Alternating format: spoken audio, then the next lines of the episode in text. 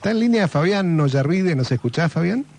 Hola, ¿qué tal? Buen día. Sí, sí, los escucho muy bien. Hola, Fabián. Juan Reginato te saluda, estoy con Edgardo David y con Luciano Izarra. Luciano Izarra es del Archivo Histórico de Punta Alta.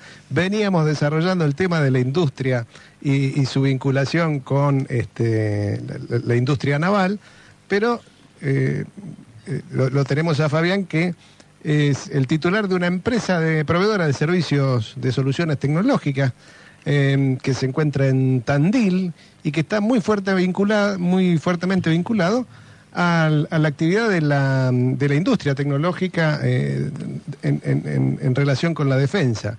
Em, ¿Cómo está Fabián? Tanto tiempo. Eh, muy bien, muy contento de estar saliendo de alguna forma por mis pagos, ¿no? Porque no, no, no, voy, no voy a olvidarme que soy nativo de Punta Alta y también estudié en la Escuela Técnica Básica, pero de Espora. Claro. Este, después egresé de la tecnológica como ingeniero electrónico, pero este, el tema de, poder marcar un rumbo hacia donde uno quiere ir y, y seguirlo en el tiempo creo que es fundamental, ¿no? Fabián, eh, sí, de, eso veníamos este, hablando acá en el, en el estudio y nos interesaba mucho no solo la, historia de, lo que sucedió en la base con la construcción de barcos y demás. Nos queda un tema pendiente con Luciano que es la Lofer, lo vamos a dejar para otro momento porque es bastante largo, él lo investigó mucho. La Lofer fue un proyecto de de, llamémosle un, un, dron acuático, para decirlo en términos más actuales.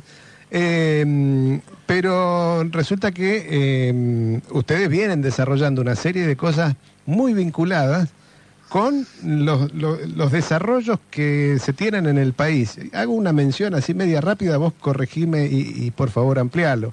Em, el, el avión IA-100 Malvina, ustedes algo tienen que ver. Eh, las lanchas patrulleras que se construyen en Río Santiago me parece que también tienen algo que ver. Eh, la modernización de aviones que se da en FADEA eh, también, ¿es así? sí, sí, orgullosamente les puedo comentar, ¿no? Que la empresa la formé en el 93, después de haberme ido a la ciudad de Tandil a, trabajar en lo, donde digo a una empresa que me enseñó lo que no hay que hacer, enfrentado con una situación donde este, el, empresario, el dueño de la empresa, eh, la verdad no tenía demasiado criterio, así que me enfrenté con esa situación de empezar con una empresa. Hoy por hoy, Redimec, eh, en su sede central del Parque Industrial de Tandil, eh, genera un montón de soluciones que están en esos, en esos rubros que, comentás. O sea, somos los que estamos diseñando en conjunto con FADEA el IA100B. Eh, ya hicimos el IA100A, es decir, nosotros tenemos distintas capacidades y las dividimos de acuerdo al área. Tenemos un sector que es aeronáutico, un sector que es naval, y un sector de desarrollo de lo que se llama hardware con software embebido. Eh, hay un área de ingeniería, de diseño este, con software 3D que le presta servicios internos a las distintas áreas de la empresa, pero el crecimiento que hemos podido tener en muchas este, oportunidades facilitado por los planes de, que tienen algunos gobiernos como para poder fomentar la investigación y el desarrollo, la adquisición de bienes de capital que son bastante caros, pero que después los terminamos utilizando para eso, ¿no? Para, para poder hacer desarrollo desde cero de, de aeronaves, para lo que estamos haciendo en Río Cuarto, que es la modernización de aeronaves Tucano, que era un proyecto, es un proyecto que tiene mucha proyección internacional porque hay muchos de esos aviones volando en el mundo. Eh, estamos trabajando en conjunto con el astillero Tandanor y Río Santiago, primero con, con el barco hidrográfico el SWAT, donde eh, se está llevando adelante, ya se hizo el puente integrado, se, se desarrollaron equipos también para el óptimo funcionamiento de los sensores hidroacústicos ya la semana que viene ya lo vamos a estar montando en, Tandanor. Eh, con las LICA terminamos el, Ciudad de Rosario recientemente también. Y, también, como, como vos dijiste, estamos trabajando en un proyecto eh, financiado por el FONTAR en un vehículo no tripulado de superficie, no acuático. Eso es como para mencionar algunas cosas. Tenemos una sucursal en, en el aeropuerto de San Fernando, desde donde atendemos todo lo que es aviación corporativa y ejecutiva. Eh, hemos desarrollado un montón de soluciones de ingeniería donde le cambiamos la configuración original de los aviones, aviones que, que cuando estaba en Punta Alta no sabía ni siquiera que existía, pero en este país hay personas que tienen eh, la posibilidad, o empresas que tienen la posibilidad de tener aviones que los llevan directamente a Estados Unidos y a Europa, y esos espacios controlados van evolucionando y necesitan que los aviones se adapten, así que tenemos muchísimo trabajo haciendo ese tipo de modificaciones, e incluso hemos sido en algunos casos, y con algún tipo de aeronave, los primeros en el mundo, así que ahora estamos tratando de vender también lo que es la, ingeniería, ¿no? Qué, qué, qué interesante lo que planteas. Eh, ¿están en, la construcción de un dron? Esto, es sí. ese es eh, este surgió como una convocatoria del, puerto de Bahía Blanca, donde presentamos un proyecto, después ese proyecto fue tomando cada vez más vuelo, nos presentamos al, FONTAR, que depende de la Agencia Nacional Científica y Tecnológica, y fue aprobado, así que estamos trabajando en, un sistemita este, con que, pudiese llevar equipos hidrográficos y también como parte de, este contexto está trabajando en la UNICEN, la Facultad de Ingeniería. Así que sí, somos también en algún momento hicimos una cortadora de pasto inteligente eh, y la idea es continuar desarrollando lo que es la, computadora de navegación sin tener que comprar eh, algún dispositivo comercial, ¿no? sino poder manejar todas las variables de manera que nos permita avanzar en la dirección que quisiésemos eh, con distintos tipos de, vehículos no tripulados. Vos sabés que mm, eh, nosotros entrevistamos alguna vez a mm, Daniel Arias, que es un periodista que habitualmente escribe sobre temas de ciencia y tecnología en el portal Agendar Web. Em, y más allá de que él eh, siempre hace referencia al, trabajo de las empresas vinculadas al sector, y, allí aparecen ustedes, em, siempre insiste con la necesidad de la construcción de drones en, en, Argentina como, como el espacio posible, más allá de las limitaciones que establecieron los, los acuerdos de Madrid y nuestros inconvenientes para poder comprar cualquier, algunos componentes este, en, en, la OTAN y demás. Este, decía, bueno, ahí hay una ventana y está bueno que se pueda desarrollar. Em, en, esto mencionaste el Fontal y, cómo, cómo, ven ustedes el funcionamiento del FONDEF, del Fondo para la Defensa.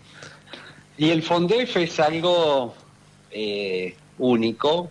Eh, por años, siempre, todos los años uno siempre escucha, este, antes estábamos mejor, y creo que ahí se produjo ahora un punto de inflexión, porque el FONDEF viene a traer un poco de previsibilidad a un sector que en general no la tenía, ¿no? Porque el presupuesto de las Fuerzas Armadas estaba dedicado a, los gastos de funcionamiento, salario y una pequeña porción se podía dedicar a este tipo de a, inversiones o recuperación de material.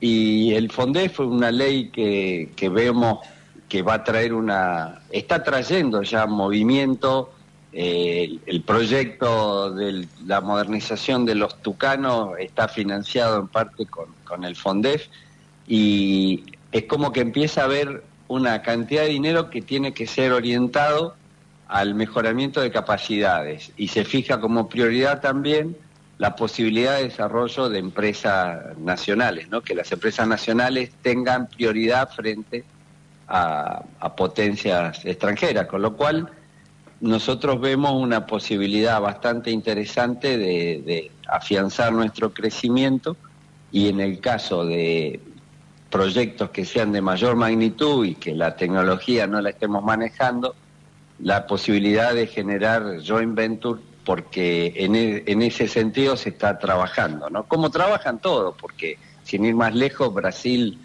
es, es así, uno no puede solamente vender algo en Brasil, sino que tiene que terminar construyendo una filial o un acuerdo con empresas brasileras. Estados Unidos lo mismo, ¿no? Así que es muy bueno. O sea que el, el, desarrollo de una estrategia nacional pensada desde nosotros mismos es el camino que siguen todos los, países, este, no, no, vamos a, inventarlo. Em, mencionas una cosa, eh, el, tema de, los recursos humanos de la empresa. ¿Cuánta gente trabaja y cómo ves la, evolución de los recursos humanos? ¿Es, un inconveniente? ¿Es un, al contrario, es una, una potencialidad que se tiene? Mirá, nosotros hoy por hoy somos 55 personas. Eh, hay muchos que los, más viejos somos todos de la zona de Punta Alta, Bahía Blanca. Eh, después tenemos acuerdos de pasantías con, las escuelas, tanto en eh, la ciudad de Tandil como en Buenos Aires, donde también tenemos algunos pasantes y es lo que nos permite identificar la capacidad de los chicos como para después eh, incorporarlo como personal efectivo. Eh, también uno escucha en muchos lados que la juventud y que no se compromete.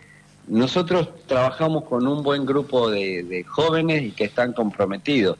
Obviamente hay diferencias, pero uno tiene que notar que la, la, civilización va evolucionando y por ahí uno este, era capaz de estar 24 horas trabajando sin comer, este, lo cual no está bien, pero no, no vemos, o sea, tenemos inconvenientes por la, las cuestiones que nosotros enfrentamos, que no son actividades que se encuentran en cualquier lugar, por eso la decisión ya desde hace un montón de años fue tener acuerdos así con las escuelas e ir formando. Eh, con la universidad también tenemos algún tipo de vinculación y, también lo que es fundamental para la retención de, los recursos humanos son estos planes que muchas veces hemos podido acceder, no sé, del PRODEPRO y que te permite, como ahora estamos haciendo un desarrollo con una empresa francesa y el PRODEPRO, que depende del Ministerio de Producción, nos está ayudando a financiar el primer prototipo que después debiera traccionar la, la venta. O sea, lo que podría decir como resumen es que si uno se sienta a esperar que la gente adecuada golpee la puerta, y capaz que envejece, pero si uno tiene la posibilidad de ir formándolo este, en el camino y sabiendo a dónde uno quiere llegar, es mucho más fácil y, lo va formando ya con la cultura de la empresa, ¿no? Eh, pues sabés que eh, mencionás cosas que eh, nosotros estamos conociendo el bache que hay en Rivadavia y Perón, en Capital, pero hay millones de cosas que suceden en todos nuestros lugares y que no se conocen y que atrás hay mucha gente laburando, hay mucha gente pensando, desarrollando y haciendo un país que este, para nosotros es maravilloso. Así que, em, Fabián, eh, vamos terminando la nota, pero seguramente esta nota va a continuar. Nosotros vamos a volver a insistir en cuando haya algún otro evento que nos llame y diga que Redimec este, ha, coronado alguna de las múltiples acciones que ya tiene lanzadas. Te agradecemos mucho el tiempo de este sábado. Te mandamos un saludo puntaltense desde esta mesa, acá los tres puntaltenses. Este, y, esperamos en una próxima, si andás por la zona, invitado desde ya a, pasar por el estudio. Un, un, abrazo grande, Fabián. Bueno, les, el agradecido soy yo, me llevaron un poquito para, siento hasta el agua salada, mira. Este, me, me llevaron un poquito para la zona y a disposición. Eh, lo que necesiten, eh, las puertas siempre están abiertas y, el teléfono también. Así que este, gracias por llamarme y si puedo contribuir en algo, un gusto. Muchas, muchas gracias, Fabián. Bueno, gracias a ustedes.